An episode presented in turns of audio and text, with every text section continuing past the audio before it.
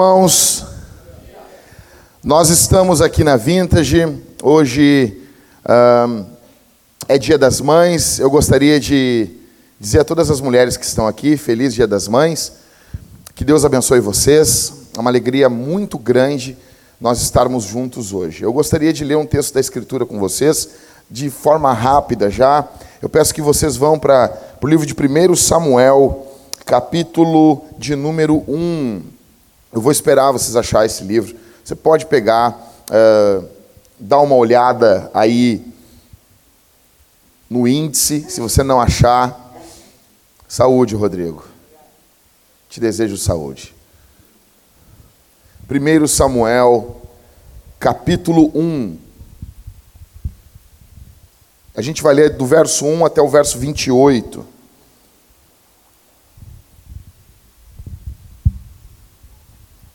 Vou pedir que todo mundo leia com a gente. Você que trouxe sua mãe, Deus abençoe. Feliz Dia das Mães para você. Tá? Então, a maternidade é algo fenomenal, algo extraordinário mesmo. Eu peço que você louve a Deus pela vida da sua mãe. Primeiro livro de Samuel, verso 1 do capítulo 1. Quem não tem Bíblia, a gente tem Bíblia nos bancos. Você pode pegar uma Bíblia, levar para você, é sua. Sei, não estou vendo aqui. Tem Bíblia ainda aqui? Tem, né, gente? Então tá bom. Eucana e suas mulheres. Verso 1. Houve um homem em Ramataim, Zofim, da região montanhosa de Efraim, cujo nome era Eucana. Então aqui, olha aqui. A gente pensa o nome Eucana, a gente pensa que é o nome de fêmea, mas não é. É o nome de macho na Bíblia. Vários nomes, na verdade a maioria dos nomes que aparecem na escritura são nomes de homens. Então, a pessoa vê uh, Eliada, Elisama, tem gente que bota o nome de filha de Elisama, né? Nunca viram isso? Na igreja tem de monte essas coisas assim. Por que a pessoa bota. Não vou falar porque eu tenho uma Elisama aqui, né?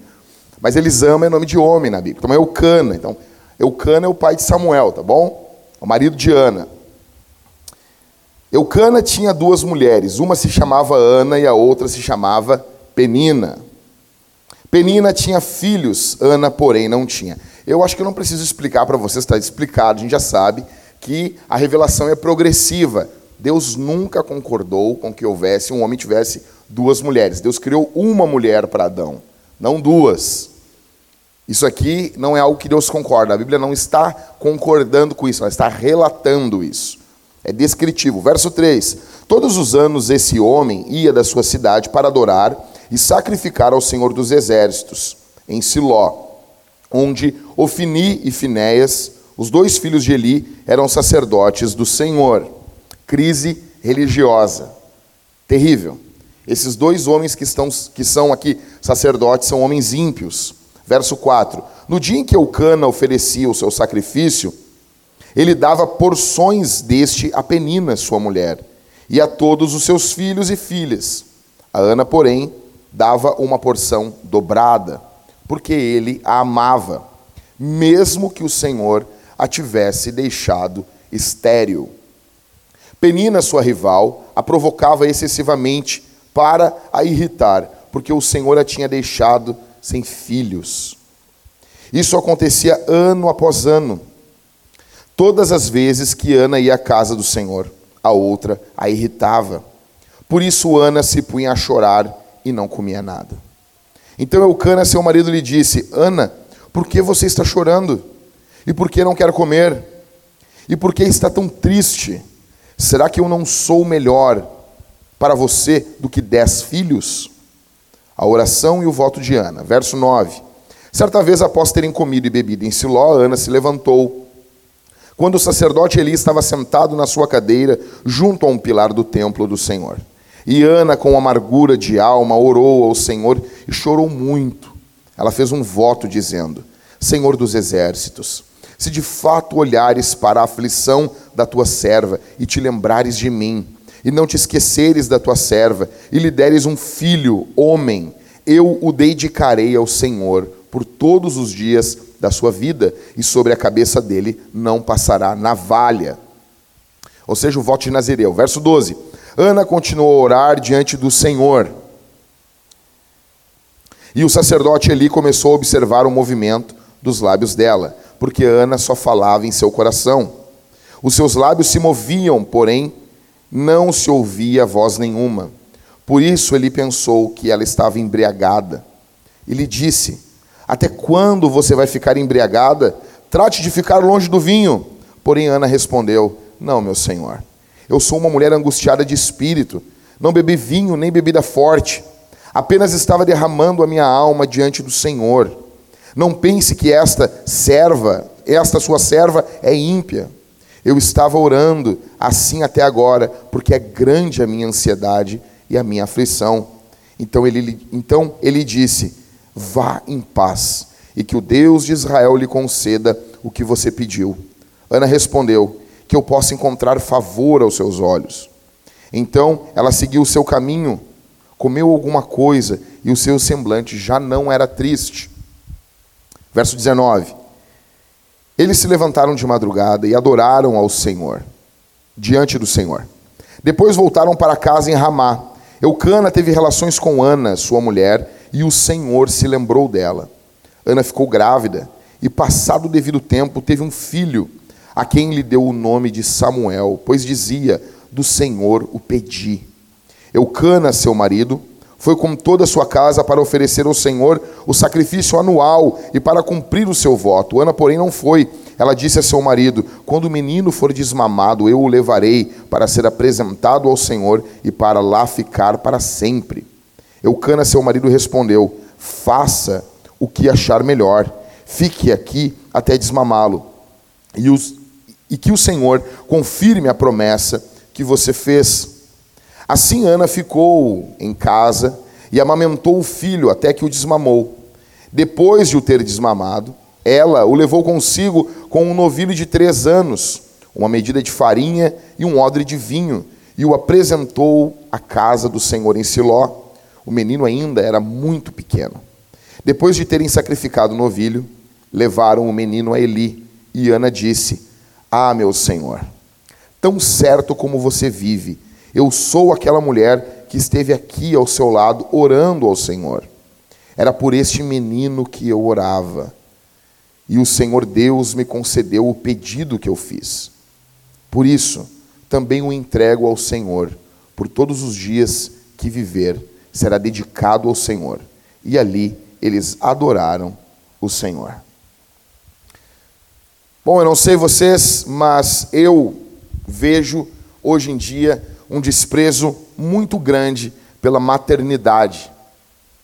Nós vivemos um período onde eh, a mídia, a cultura, as pessoas, está enraizado na cabeça e no coração das pessoas que uma mulher se dedicar aos seus filhos é algo pequeno.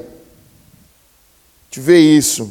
Eu vi um documentário ontem e uma, uma moça dizendo assim: eu não quero terminar na mesma cidadezinha da minha mãe, uma moça nos Estados Unidos, aquela cidadezinha caipira, ter um monte de filhos e ficar criando os meus filhos. Quantas pessoas hoje não desprezam a maternidade? A crescente luta contra o aborto, o desprezo crescente quando você fala que vai ter um segundo filho. Porque deixa eu dizer uma coisa: quando você fala que vai ter um filho, as pessoas agem de um jeito. Quando você fala que você vai ter um... a festa e a alegria das pessoas, ela é decrescente conforme o número de filhos que você quer ter. Você pode ter certeza disso. Estou grávida, é uma alegria, é uma festa, solta o foguete. Fala que está grávida de novo. As pessoas, mas por quê? A gente vive num mundo onde é tolo, esquisito, estranho você querer ter filhos, você querer ser mãe. Parece que hoje em dia uma mulher de carreira é uma mulher tão para frentex, né? Uma coisa tão, nossa, que legal. Aí vai lá, apresenta um jornal, viaja o mundo fazendo matérias e depois chora diante da câmera que passou a idade fértil e não pode ter um filho. É o que nós vemos. Essa é a história da Ana Paula Padrão, uma grande jornalista. Mas nós vivemos num mundo que ri e ridiculariza a maternidade. E eu vejo Isso na prática, as mães muitas vezes são esquecidas. Um exemplo, quando nasce o bebê, olha, raras são as pessoas que perguntam pela mãe: ela sobreviveu? Passa bem? Está viva? Está bem? Raras, raros são os casos. No dia a dia, o que muitas vezes acontece é que a mãe, ela é às vezes ignorada por todos e às vezes até pelo esposo. Cara, eu fico louco. Como que um homem chega em casa e ele beija primeiro a sua a sua filha ou seu filho do que dar um beijo na sua esposa? Eu não entendo isso, sinceramente, eu não entendo. Ah, mas as crianças vieram receber ele na porta. Melhor ainda, disse assim: cadê a tua mãe? Eu não vou te dar um beijo enquanto não beijar tua mãe. Muitas vezes, a gente, nós vemos isso direto. Quantos homens não dizem assim quando nasceu o filho? Nasce o filho, ele diz: Agora eu sei o que é amor. Já viu o homem barbado falando isso? Meu filho, minha vida. Parece uma versão caseira de Minha Casa e Minha Vida. Meu filho, minha vida. Tem a outra. Mulher a gente encontra em tudo que é lugar. Oh, cara, que isso? A tua não sei. A minha não. Filho é para a vida toda. Não existe ex-filho. Ou seja, a mulher, a mãe, ela vai sendo desprezada. Ok, mas e quando o marido não despreza, mas os filhos desprezam a mãe? Nós temos uma cultura que despreza, nós temos maridos que desprezam a mãe. E, e deixa eu dizer uma coisa para os maridos aqui: que é impossível você amar os seus filhos se você não amar mais a mãe deles. Para os seus filhos, é muito importante que a sua mãe seja cuidada. Se você, cara, trair sua esposa, você está traindo seus filhos também. E quando o, o desprezo é dos filhos? Quantos filhos desprezam suas mães? Abandonam. Deixa eu dizer uma coisa, cara. O cuidado das nossas mães, quando ela vai ficando mais velha, vai ficando, vai, vai se tornando idosa, é nós que devemos cuidar. 1 Timóteo 5,8 diz: Aquele que não cuida dos seus é pior do que o incrédulo, negou a fé. Ou seja, nós devemos cuidar. E nós vivemos uma cultura hoje onde a maternidade é algo desprezado. Espera um pouquinho, cara. Gente, uma vida está sendo gerada dentro do ventre de uma mulher. Isso aqui deveria receber a reverência de toda a sociedade. E o que nós temos hoje não é isso. O que nós temos hoje é um desprezo, uma luta em favor do aborto. Quanta gente lutando em favor do aborto. Cara, quantas mulheres não passam por crises terríveis? E as pessoas lutam, não, aborta, resolve, mata. Mata. Tá lá, o coração tá batendo. A gente, gente, deixa eu dizer uma coisa. Todos, todas as pessoas que abortam sabem que é um bebê. Elas sabem que é uma pessoa. Elas ficam mentindo. É mentira. Quando a pessoa diz para ti assim, não, aquilo, aquilo não é uma, uma vida, é um amontoado de células, tu tem que dizer, olhar na cara dela e dizer assim, tu não acredita nisso. Porque ela não acredita nisso. Ela está mentindo para ela. Todos nós sabemos. Não nasce um abacaxi, não nasce um elefante. Se esperar, vai nascer um bebê. Uma luta contra a maternidade. E eu vejo muitas mães desamparadas e esquecidas. Só que o texto que a gente leu aqui, Ana não está se sentindo desamparada pela cultura, porque na cultura judaica, não ter filhos era uma, era uma tragédia, e o é. E é uma tragédia não ter filhos. Essa, eu, eu, gosto quando as pessoas dizem assim, gente, olha para mim aqui. Eu gosto quando as pessoas dizem assim, não, no período bíblico, se você não tinha filhos, isso era uma tragédia. Não, é que é uma tragédia. É, não, deixa eu explicar. É que o período bíblico, eles têm a, a visão correta do que, do que são os filhos. A fulana está chorando porque ela descobriu que é estéreo. Ela tem que chorar. Se ela não chorar, ela é uma psicopata quando nós estamos em um enterro, nós choramos. Isso mostra que ela entendeu a realidade. Nós devemos chorar quando as coisas não são boas. O que está ocorrendo aqui é que Ana não está se sentindo desamparada pela cultura. Ana não é desamparada pelo marido, o marido está junto com ela. Ana está se sentindo desamparada por Deus. Você tem noção disso? Eu pergunto, você já se sentiu desamparado alguma vez? Você já se sentiu assim, não, cara, não estão me entendendo. Eu estou desamparado. Eu estou desamparada. Alguém aqui já se sentiu isso? Já sentiu isso? Você já passou por isso? Você já, você já, você já viveu isso? Você alguma vez se sentiu desamparado pelo seu marido, minha irmã? Você se sentiu, achou assim, não, ele não me entende. Você já se sentiu desamparado pelos filhos? Pensou assim, poxa, eu fiz tanto por eles, eu fiz coisas que eles nem imaginam. Como disse Ana aqui, era por esse menino que eu orava, eu orei por eles. E você não tem o retorno amoroso que você merece, que devia ser dado. Você já se sentiu assim? Eu pergunto para você, você já sentiu, por acaso, um desamparo de Deus? O texto que a gente leu aqui, ele mostra exatamente isso, e essas são as boas novas aqui essa manhã. Jesus sabia que você passaria por isso. Jesus sabia que você e eu passaríamos por isso. Então, um resumo da história aqui. Gente, quem aqui já leu o livro de 1 Samuel? Então, você sabe que aqui o bicho pega. É, é, é guerra. Esse livro aqui, ele tem guerra, tem luta. Os cara, cara, tem Davi arrancando a cabeça do Golias. Tá entendendo? E a gente bota na, na, nos livrinhos das crianças, Davizinho. Você imagina. meu, um dia eu vou escrever um, um livro para crianças de Davi, Davi arrancando a cabeça do gigante. Davi usando uma espada muito louca. Você imagina isso? Esse livro de 1 Samuel, ele é um livro que fala sobre reis, sobre guerras. Ele é um livro que fala sobre tramas. Presta atenção aqui. Ele fala sobre atos heróicos. E quando a gente lê o livro de 1 Samuel, é isso que enche a nossa cabeça. A gente fica pensando, nossa, cara, que louco isso, olha essa guerra, olha essa batalha, olha essa trama. A, a, o texto bíblico nos mostra, depois do capítulo 4, a arca de Deus sendo tomada. Você se lembra quando a arca de Deus vai para o templo do Dagon?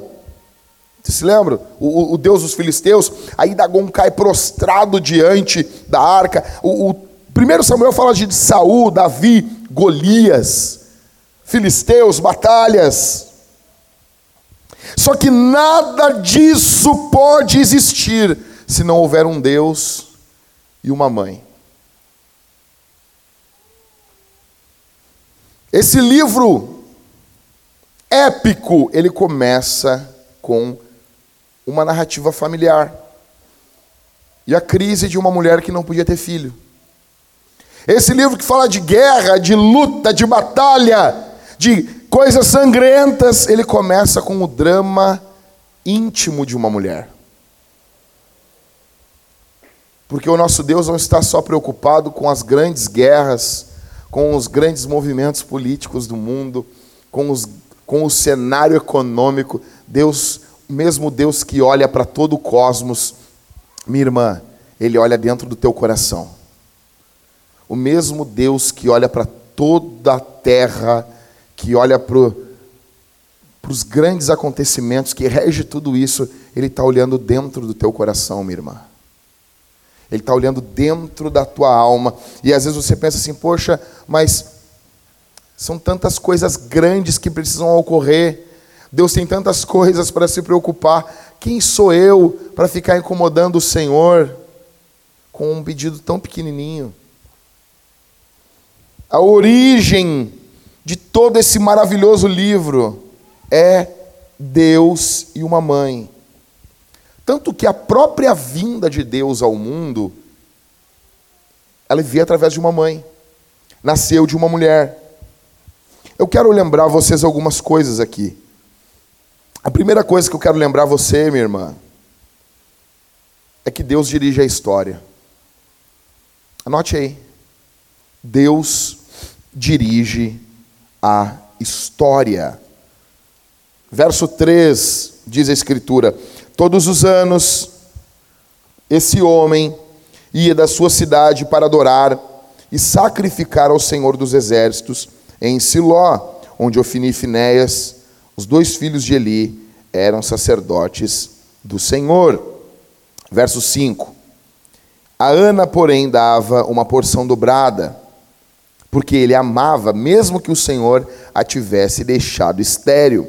Penina, sua rival, a provocava excessivamente para irritar, porque o Senhor a tinha deixado sem filhos. Deixa eu dizer uma coisa para vocês: Deus está reinando sobre tudo, todos, em qualquer escala de grandeza.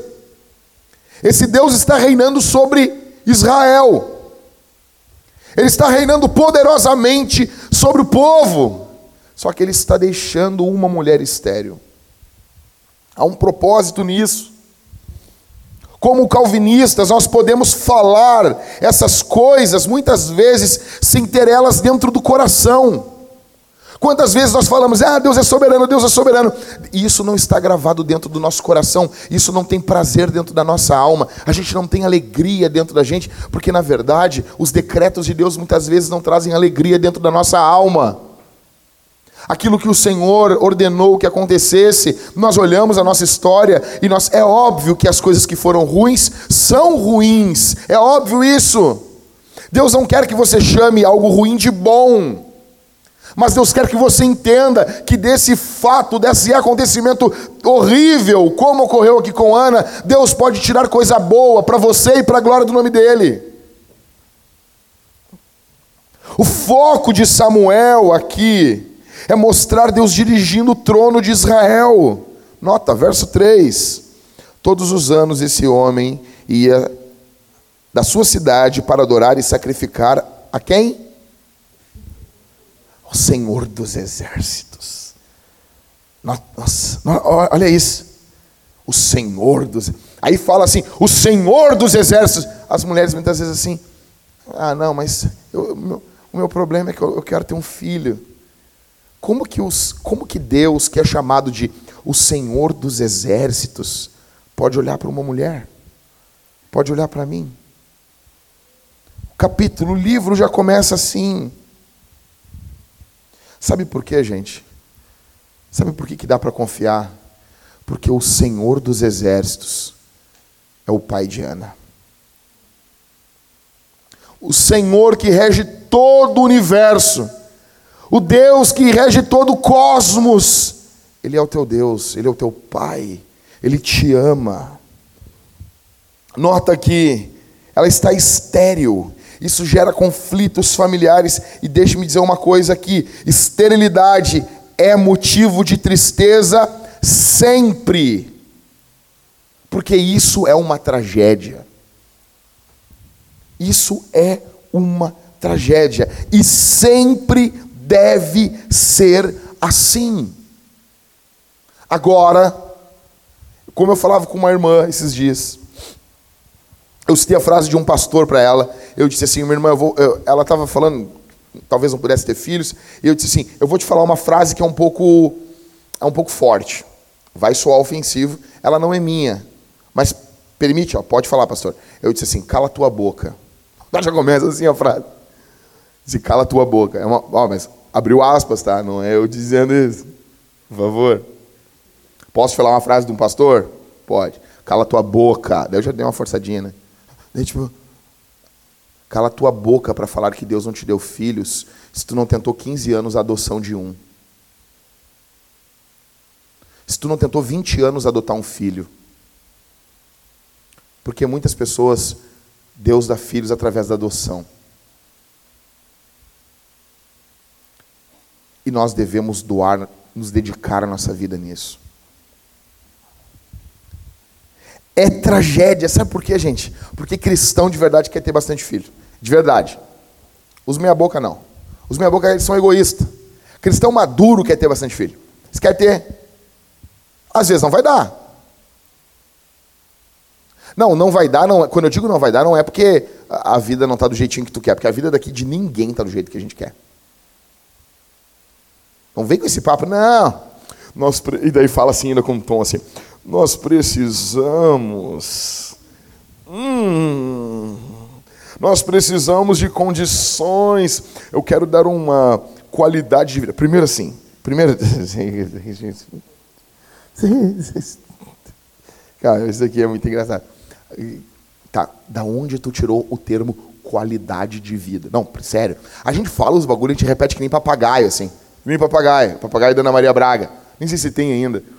Quando eu era criança tinha. Me responde isso. Sério.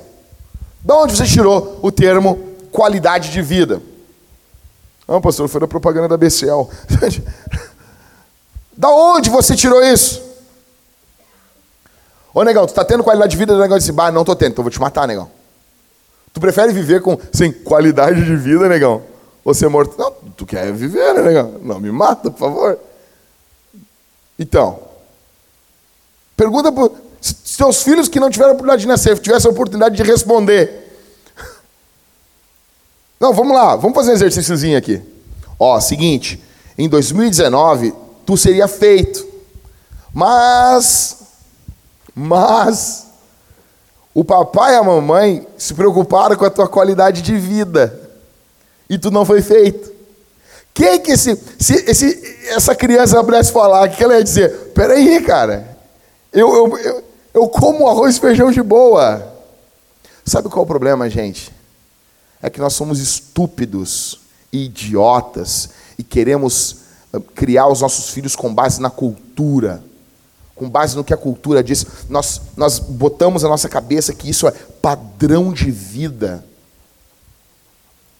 E deixa eu dizer uma coisa: com um filho vem a providência para o filho.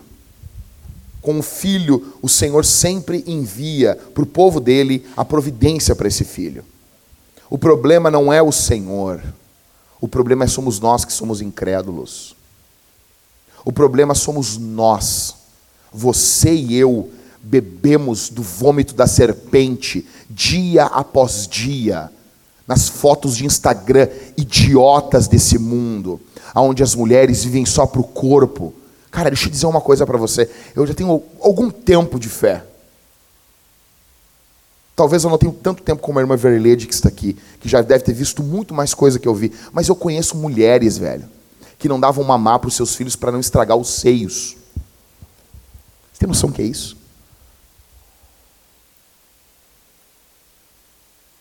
Esse é o mundo que nós vivemos. Porque a questão não é não dar o, o, o, o leite para. A questão é por que, que ela fez isso? O que está no coração? O que, que passa na mente de uma mulher dessa? Quais são os valores na vida de um casal saudável que pode ter filhos? e que adia isso constantemente, constantemente. Nota o que o texto está mostrando. O texto está mostrando uma mulher extremamente triste, porque ela tinha noção da realidade. Estava conversando essa semana com uma irmã, ela não é aqui do Rio Grande do Sul, e ela contando, uma irmã muito querida, e eu acredito que ela falou sobre é, que essa outra essa mulher que ela citou para mim é uma mulher de Deus também, é uma mulher pregadora, viaja, viaja pregando por tudo. E ela disse: Eu não quero ser mãe, essa pregadora, essa pastora, como que você chamar? Por quê? Não, porque eu estou bem assim. Cara, deixa eu dizer uma coisa. Eu vou pedir, eu vou pedir não.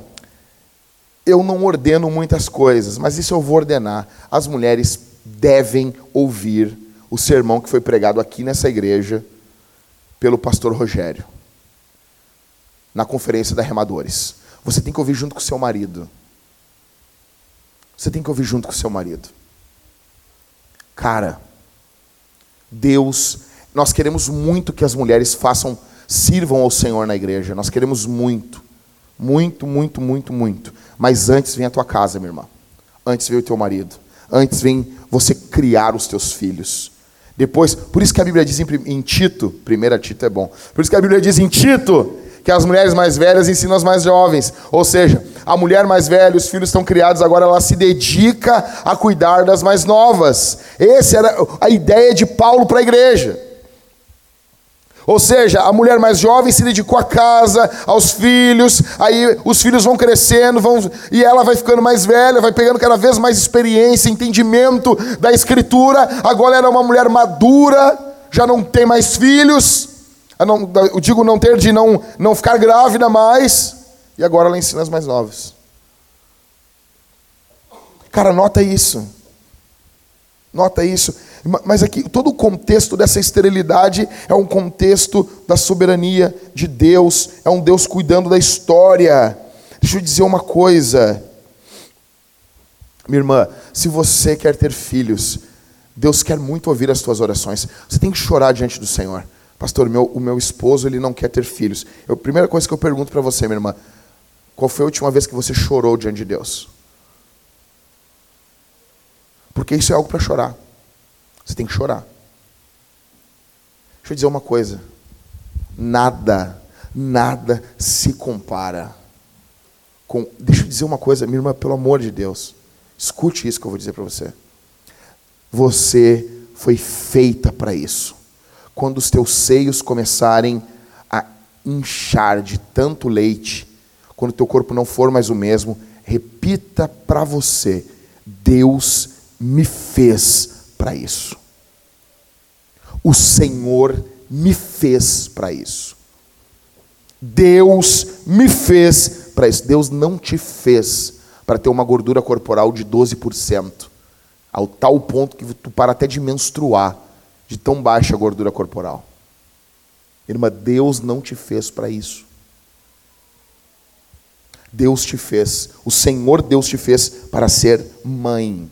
E você, se você for mulher de verdade, se, se você for uma mulher empoderada de verdade, você vai ficar contra toda a cultura. Porque hoje em dia é muito fácil ser feminista. Deixa eu dizer uma coisa: é muito fácil. É muito fácil. Se você quiser ser uma empoderada da cultura, isso é, isso é coisa para mulher fraca.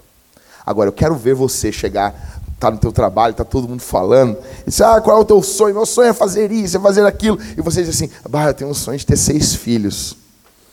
E daí a pessoa vai te olhar assim, e diz assim, é, eu tenho um sonho de ter seis filhos. E daqui a pouco fazer até homeschooling. Uh, escola em casa para os filhos. E olhar. Eu quero ver, eu quero ver mesmo. Eu quero, eu quero ver. Falta isso. Deus está olhando para você. Você consegue olhar que todas as nossas tristezas, muitas vezes elas vêm, ou na verdade, sempre elas vêm da mão de Deus. Isso é chocante. Olha o que o texto diz, verso 5.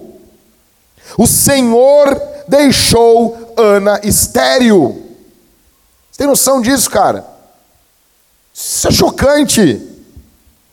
Isso traz refrigério para você ou isso traz angústia para você? Isso conforta você ou não? Isso aqui tem que trazer conforto, sabe por quê? Porque aquele que disse não para Ana é o único que pode dizer sim. Aquele que disse não, Ana, não é o momento. É o único que poderia dizer sim. O único.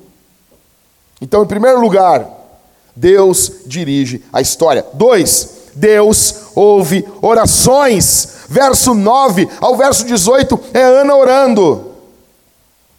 O fato do caos ter vindo da mão de Deus não desanimava a Ana de orar a Deus. Isso é demais. Ela não é uma pessoa, uma hipercalvinista. Ou seja, não, é isso mesmo. Deus determinou e está acabado. Não. Ela entende que ela tem lugar nessa história. Ela entende que a oração dela gera algo em Deus, porque Deus determinou assim. Ela entende que Deus dá os maiores passos na história através das pequenas orações dos seus filhos. Cara, nota isso aí.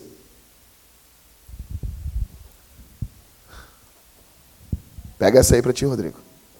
Tatua isso em ti. Tu pensa, minha irmã. Tu pensa assim, não. Se Deus não vai querer me ouvir, ela continua. Eu, sabe o que, eu amo em Ana? Deixa eu dizer aqui uma coisa, minha irmã. Sabe, deixa eu dizer uma coisa. Nós estamos vivendo um período de homens fracos, de homens fracos, de homem que não tem bril, não tem, bo... não tem saco escrotal, de homens efeminados. Nós estamos vivendo um período de homens que não são masculinos na plenitude da palavra. Nós estamos vivendo esse período. De homens que não são líderes dentro das suas casas, que não dão a vida pelas suas mulheres. Só que, em, em consequência disso, nós estamos vivendo um período de mulheres fracas, mulheres mimadas. Mulheres que não são mulheres de oração. Olha o que está acontecendo aqui. O caos está tomando conta da vida dela. Ela continua congregando, ela continua orando, ela continua sacrificando. Ela continua subindo ao templo, ainda que tenha tristeza dentro dela. Nós só oramos pelo fato de Deus ser soberano. A grande crise das pessoas é essa: se Deus é totalmente soberano, para que orar? Vocês já viram essas perguntas? Se Deus, se Deus, ele faz todas as coisas para que orar? Eu pergunto para a pessoa, tá, e se Deus não puder fazer todas as coisas, aí para que orar? Tipo assim, Deus não consegue fazer todas as coisas. Daí é o que eu te pergunto. Então por que que tu ora então? Eu só oro porque ele faz todas as coisas. Se ele não puder fazer todas as coisas, que não a soberania de Deus é um convite à oração. Anota isso aí. A soberania de Deus é um convite. Se você entender a soberania de forma correta, você vai começar a orar mais. E no meio de tudo isso, gente, no meio de todo o caos, no meio de toda a angústia, no meio de todo esse drama, todo esse drama que ela está passando de esterilidade, o que ela encontra? Ela encontra um sacerdote insensível à sua dor. Eu sei que os pastores não são os sacerdotes da igreja, mas como nós lideramos o povo, deixa eu dizer uma coisa. Você muitas vezes vai encontrar insensibilidade em nós. Com certeza, com certeza, e eu me arrependo amargamente disso, com certeza em algum momento da caminhada, da jornada pastoral, eu já tratei mulheres de forma insensível, não entendendo, não tendo noção do que estava ocorrendo dentro dos seus corações. Deixa eu te dizer uma coisa, ainda isso acontecerá não só aqui, em diversos lugares. Deixa eu dizer uma coisa, o teu Deus não está limitado ao teu pastor. O pastor que Deus colocou ali para cuidar de você, ele é limitado. O teu Deus é o teu Deus é superior a ele. Mas sabe o que, que me o que, que me o que, que eu amo nesse texto aqui, cara? É que o sacerdote é insensível, Letícia. Mas Ana continua sensível. Ela continua meiga. Você nota o tom dela. Você nota o tom do sacerdote. Cara, eu, eu faria aquilo ali, velho. Eu vejo uma mulher assim, meio que. Ah, mas olha aí. Olha aí, Rodrigo. Aí, aqui ó, feio. Tu ia me apoiar, Jéssica. Tu ia me apoiar, tu ia ficar do meu lado. E eu ia dizer, ah, não sei o quê. Olha o jeito que ela responde, Léo. Olha o jeito que ela responde. Ela diz, não, Senhor, eu não sou uma mulher ímpia. Olha, o mundo está caindo sobre a cabeça dela. O mundo está destruindo a cabeça dela. E ela continua meiga ela continua amorosa.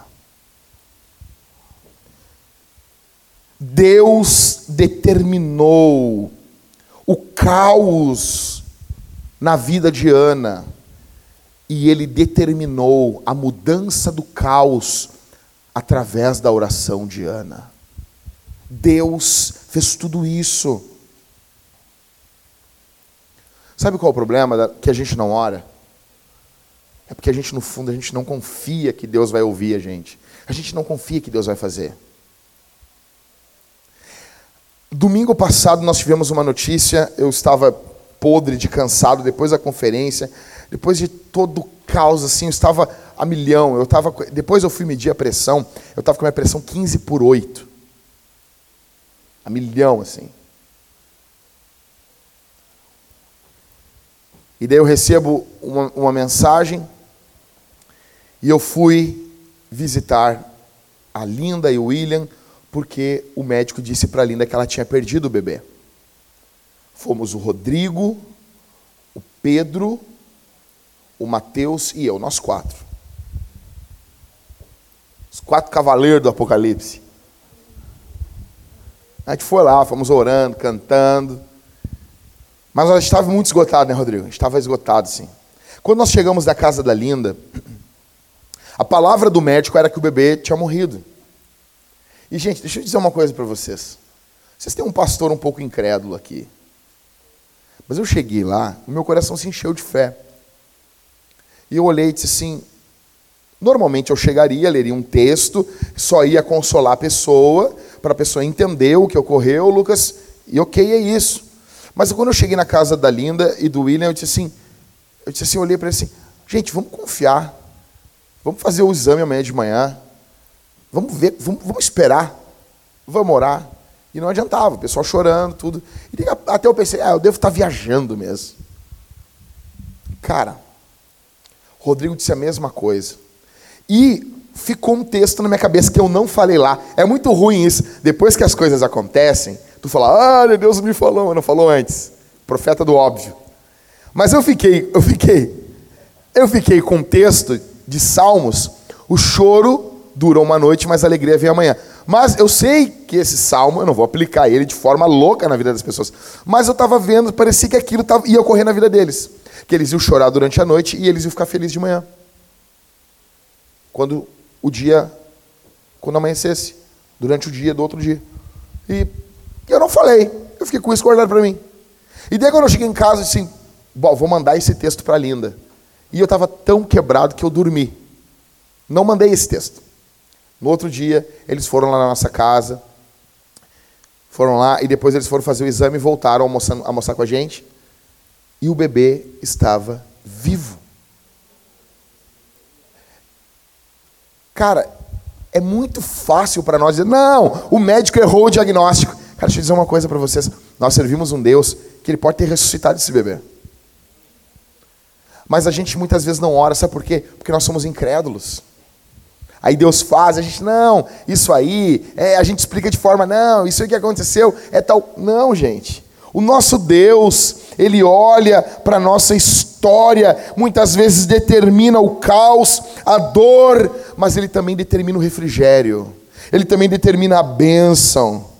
Eu pergunto, por qual razão, minha irmã, você deixou de orar?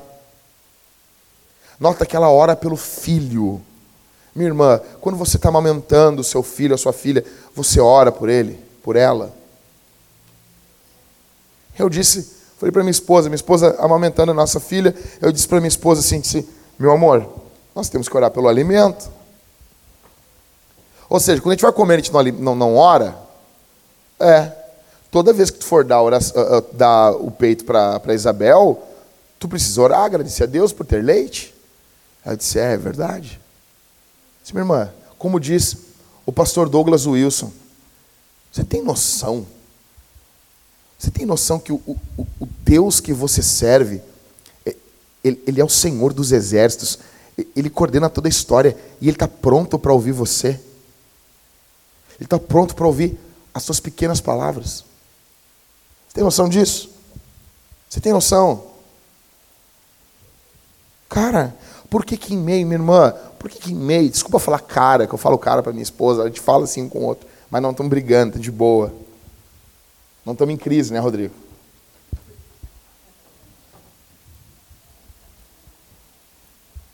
Isso é uma piada interna do presbitério, porque ontem estava os casal tudo em crise, daí nós ficamos se confessando lá. Mas pensa numa crise boba. Ou seja, por que, que em meio ao problema, minha irmã, você não fala com o Senhor, você fala menos com o Senhor. Então, em primeiro lugar, o que nós entendemos com esse texto? Deus dirige a história. Em segundo, Deus ouve as orações. Em terceiro e último, verso 19 ao verso 20. Escreve aí. Deus é bom. Ah, pastor, eu vim lá da minha casa para ouvir tu falar um tópico desse. Deus é bom? Sim. O meu papel é lembrar você dessas coisas. Filipenses capítulo 3, o apóstolo Paulo diz: Não me canso de vos falar as mesmas coisas, porque é segurança para vocês. Escuta isso, eu estou falando hoje que Deus é bom, você vai esquecer, vai passar um tempo que você não vai lembrar disso. Aí o meu papel, o meu trabalho é vir aqui lembrar vocês: Deus é bom. O Deus bom foi que deixou Ana estéril. Leia o verso 20 e diga: Deus é bom. Ana ficou grávida e, passado devido tempo, teve um filho, a quem deu o nome de Samuel. Deus é bom. Deus, você consegue ler o verso 20 e dizer Deus é bom? Ei, consegue? Você consegue fazer isso, né? Quando Deus dá o filho, a gente consegue assim: Deus é bom. Agora vamos ler o verso 5. A Ana, porém, dava porção dobrada porque ele amava, mesmo que o Senhor a tivesse deixado estéril. A gente consegue ler o verso 5 e dizer que Deus é bom também? Sim, Deus é bom. Deus é bom. Sabe, sabe qual é, qual é, qual é, qual é a, a, segurança que nós temos? É que mesmo quando coisas, as coisas não são boas na nossa vida, aquele que rege a vida é bom mesmo quando as coisas não estão corretas, mesmo quando tudo não está cooperando para que tudo esteja perfeitinho para a minha vida, tudo coopera para o meu bem. Porque eu amo a Deus, tudo coopera para o bem daquele que ama a Deus. Gente, grava isso, grava isso. A situação pode não ser boa, mas Deus é bom. Imagina se fosse o inverso. A situação é ótima, mas Deus não é. Então nós estamos ferrados. Imagina isso. Imagina se nós dissessemos assim, cara, deixa eu te dizer uma coisa, essa vida vai ser lotada de bênçãos, mas a outra não vai ser. A próxima, quando, quando a gente partir para a eternidade, nós vamos ter um Deus que vai nos destruir eternamente. Essa é a vida dos ímpios. Agora eu estou dizendo para você assim, não, essa vida você vai provar a bênção de Deus, você vai chorar, você vai sorrir, mas eternamente você vai estar alegre junto com Deus da alegria. Isso encoraja você? O Deus, grava isso aqui, cara. O Deus que dirige o começo é o mesmo que dirige o fim. O Deus que dirige os dias caóticos é o mesmo que dirige o fim. Ana pediu quantos filhos?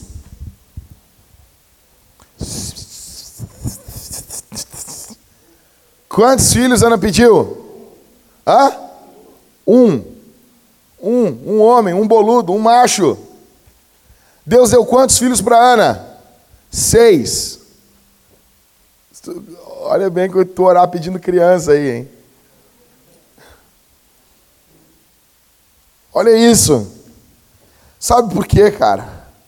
Porque o nosso Deus, ele, ele, ele faz, ele é, como diz o, o Tim Keller, o nosso Deus é pródigo. É que pródigo a gente pensa que pródigo é o que vai embora, né? Pródigo quer dizer esbanjador.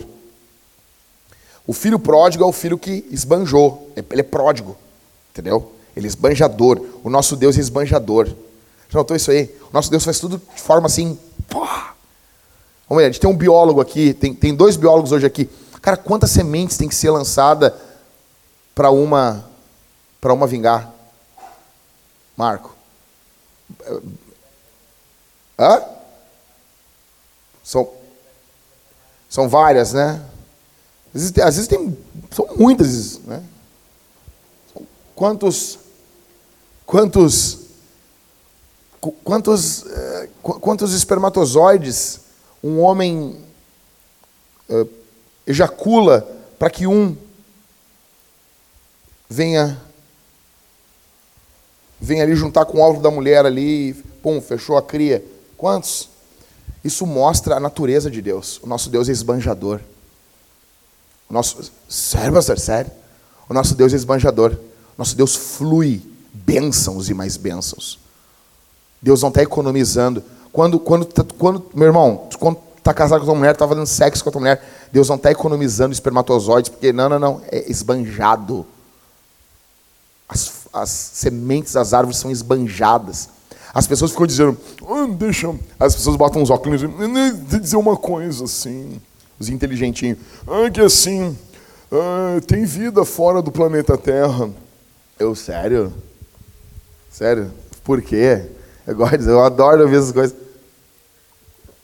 Hum, porque um planeta nós estamos num, numa, num sistema solar e dentro do sistema solar estamos numa Via Láctea. Aí deve mostrando a proporção, né? Aí vai crescendo, crescendo, crescendo. Ah, eu não consigo acreditar que um planeta só vai ter vida em todo esse universo.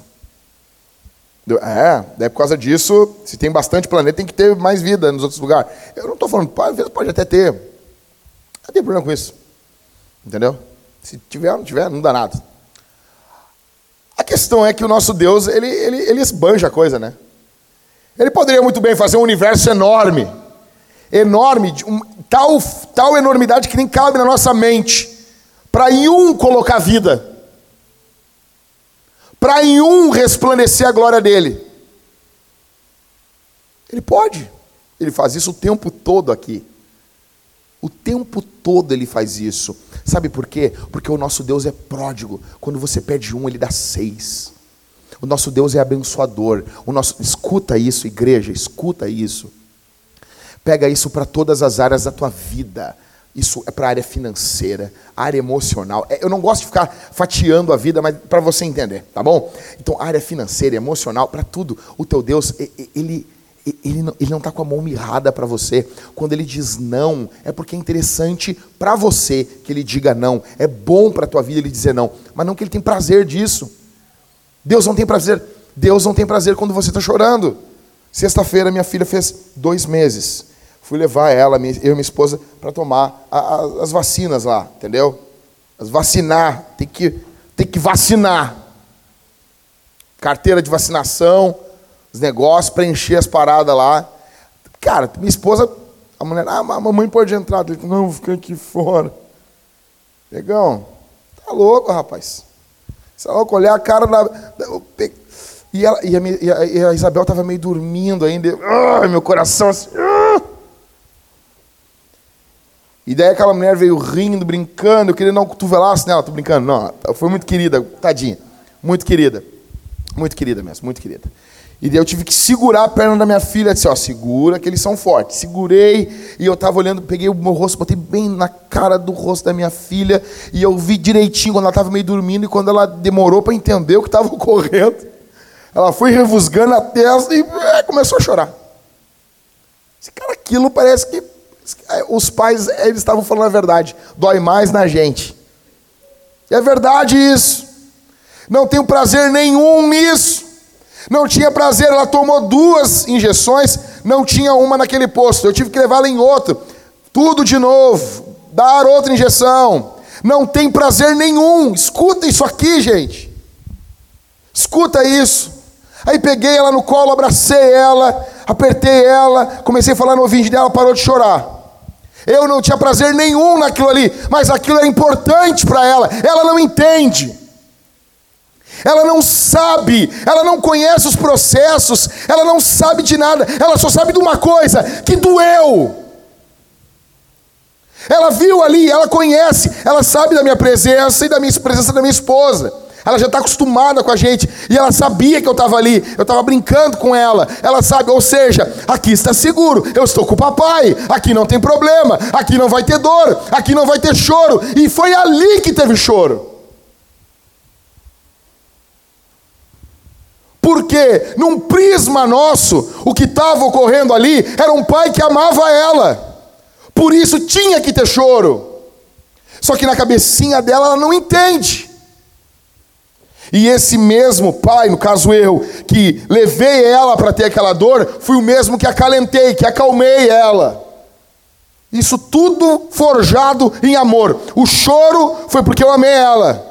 Acalentei foi porque eu amei ela. O Senhor Deus faz o mesmo conosco. Nós estamos vivendo muitas vezes, o rosto dele está aqui nos olhando, e nós pensamos, agora está tudo bem. Então vem uma pancada, pó! Nós choramos, nós entramos em depressão, nós ficamos quebrados e nós dizemos: por que, Senhor? Porque nós somos como um bebê, nós não entendemos as coisas do prisma da eternidade. Mas esse mesmo Deus que muitas vezes nos leva para tomar uma vacina na vida, é o Deus que vai nos abraçar, e aquilo vai gerar anticorpos, aquilo vai gerar fortaleza, aquilo vai gerar glória ao nome do Senhor. Esse Deus é bom. esse Deus é bom. Grave isso. Se você não lembrar, se assim, se você sair daqui hoje e alguém perguntar assim, o que que o Jack pregou? Deus é bom. Jesus é Deus e ele veio até nós. Ele morreu em uma cruz, verteu o seu sangue em uma cruz, porque Deus é bom. Porque nós temos um Deus que ama, nós temos um Deus que dispensa bênçãos, Ele é bondoso, Ele é gracioso, Ele é generoso. Eu pergunto, por que, que você acha que você sabe o que é melhor para você? Por que, que você acha, o que, que faz você duvidar do amor de Deus? O que, que faz você. cara, eu pergunto para você: e se Deus não der? E se Deus não curar? Ele continua sendo Deus e nós, seus servos, seus filhos. Mas deixa, eu quero que você durma em paz hoje. A vontade de prazer de Deus é, ele, é quando Ele dá. Existem dois tipos. Ele faz coisas que Ele não tem prazer. Por exemplo, são, é, é, ato, é um ato amoroso? É, mas Ele não tem prazer. Quando você chorou, quando você sofreu, Deus não teve prazer nenhum. Sabia disso? a vontade de prazer de Deus. Quando está criando nossos filhos, Léo, tu sabe, quando tá lá, quando teu filho está chorando, tu precisa fazer algo que teu filho chora, como o exemplo da vacina que eu dei. É forjado em amor, mas não em prazer. Nós não temos prazer nisso, mas tem amor. Então, as tragédias da nossa vida envolveram amor de Deus, mas não envolveram prazer de Deus. Deus não tinha prazer nisso. Como mesmo o Senhor disse: Eu não tenho prazer na morte do ímpio. Existem coisas que Deus faz que não lhe dá prazer. Deus não dá prazer quando vê o seu povo sofrendo, chorando, angustiado. Lembre-se de uma coisa: para alguns Deus não vai dar, mas você pode ir ao trono da graça com confiança, sabe por quê? Porque Ele tem prazer em dar, Ele tem prazer em abençoar. Se Ele não der, Ele vai sofrer junto com você. Você tem noção disso, cara? Cara, isso aqui tem que mudar a, vida, a tua vida para sempre. Se ele não der, se ele não abençoar, ele vai sofrer com você. E se ele der, ele vai se alegrar junto com você. Terminando.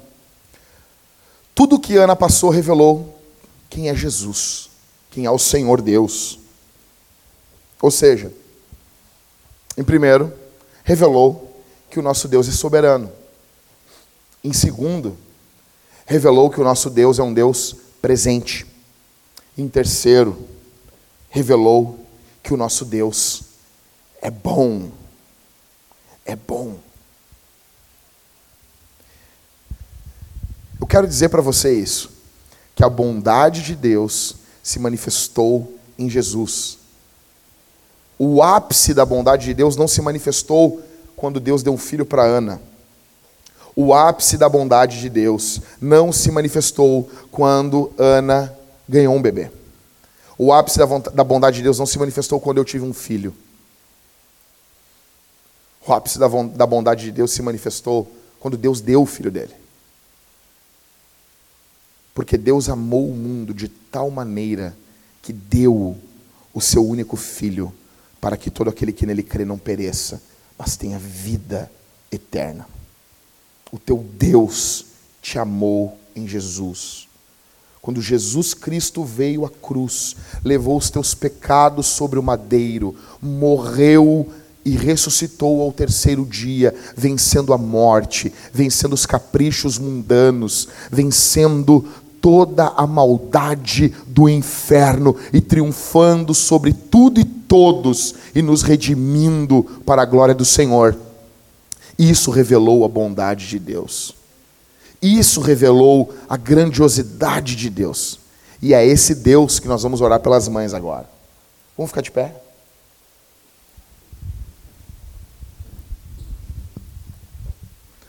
Por favor, alguém cubra o Michael lá. Lá na rua, o Michael está lá na rua. Peço que algum homem vá lá e substitua ele. Se você não está com a sua mãe aqui, alguém substitui lá o Michael.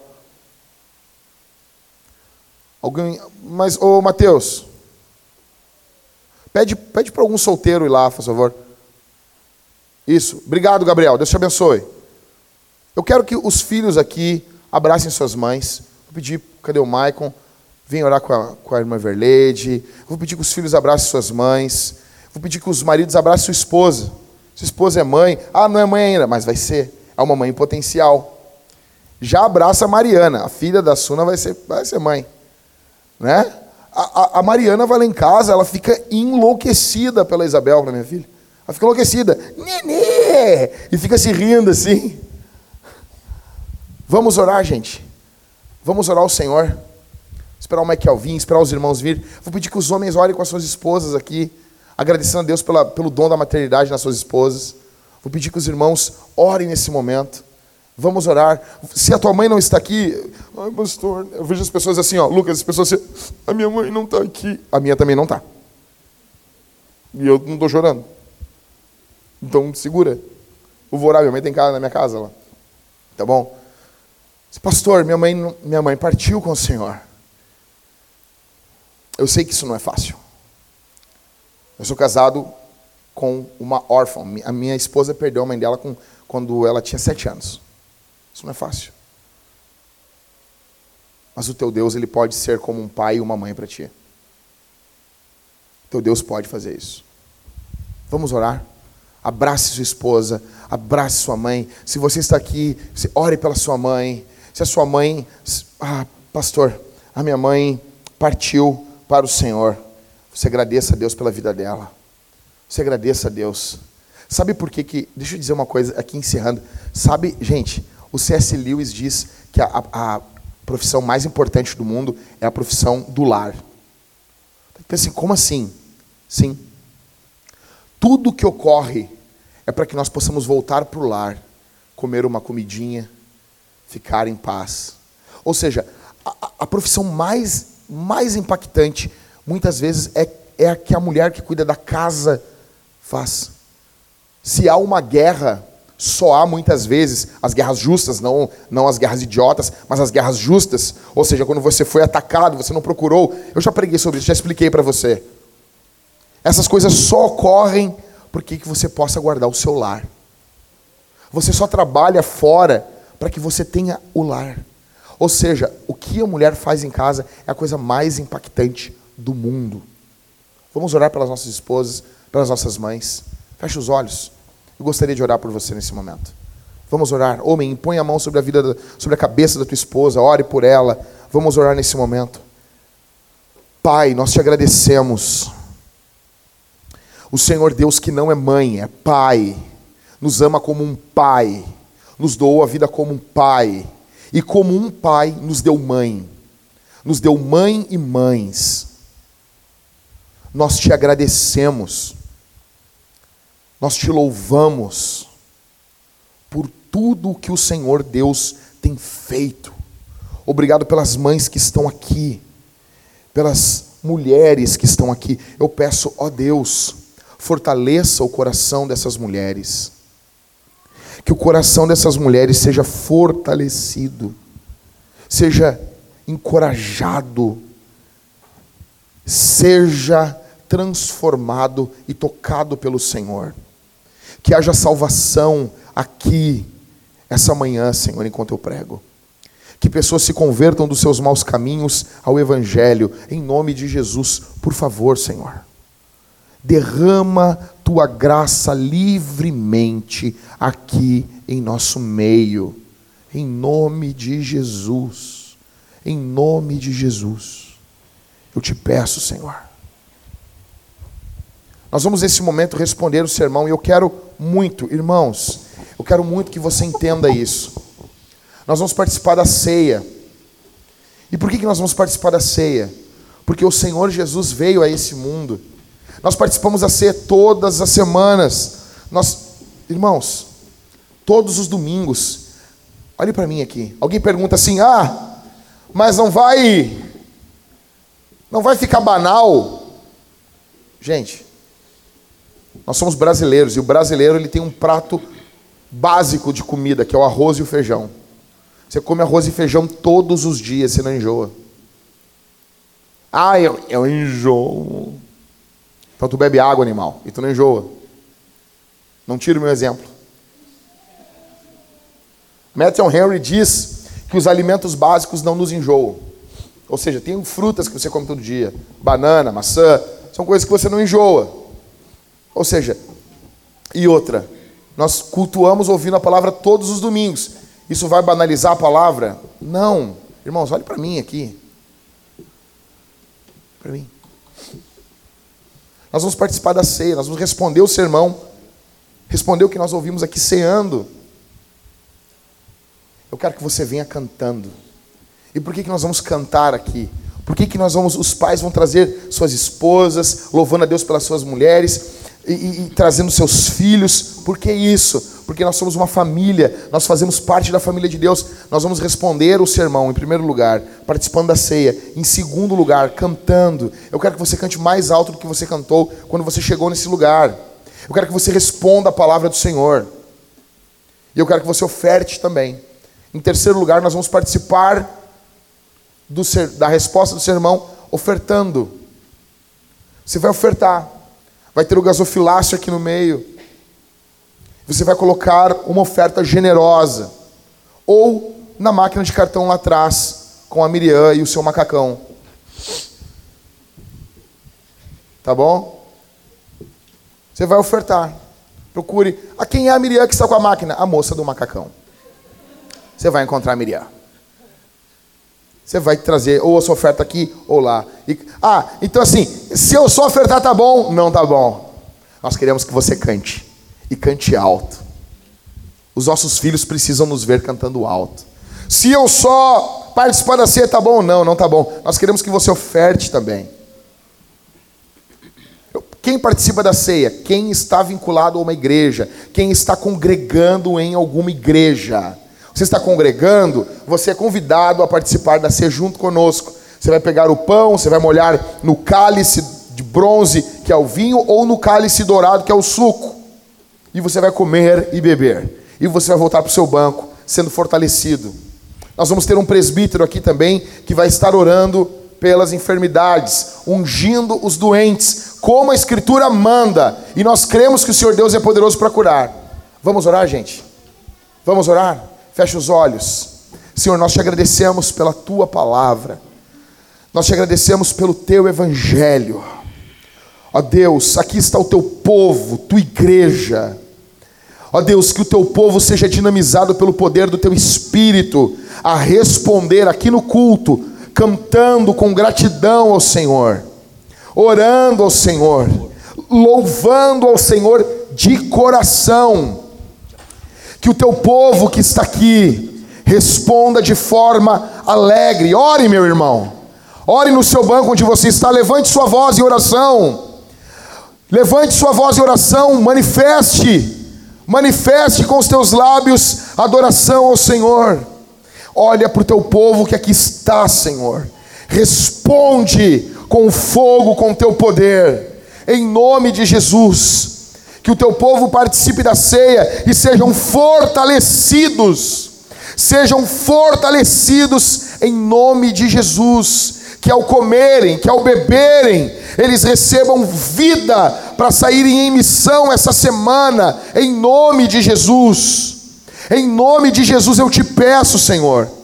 Todos esses irmãos que irão ofertar de forma generosa, que irão tirar dos seus tesouros algo para que a tua obra avance Ó Deus, multiplica sobre a vida desses teus filhos, que eles tenham cada vez mais, para que tua obra tenha cada vez mais, para que nós possamos ir cada vez mais longe, pregando o Evangelho para a glória do Senhor, em nome de Jesus.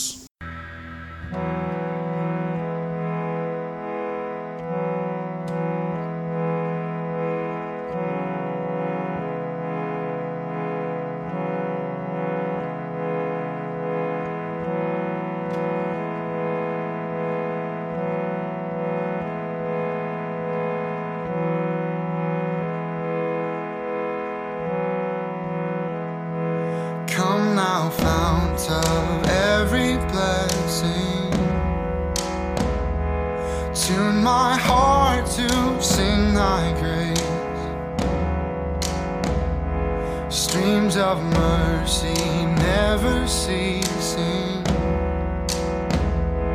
Call for songs of loudest praise.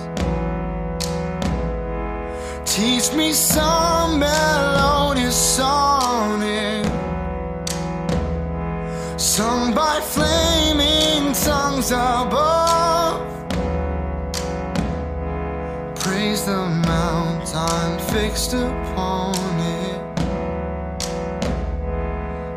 of God's unchanging love. Here I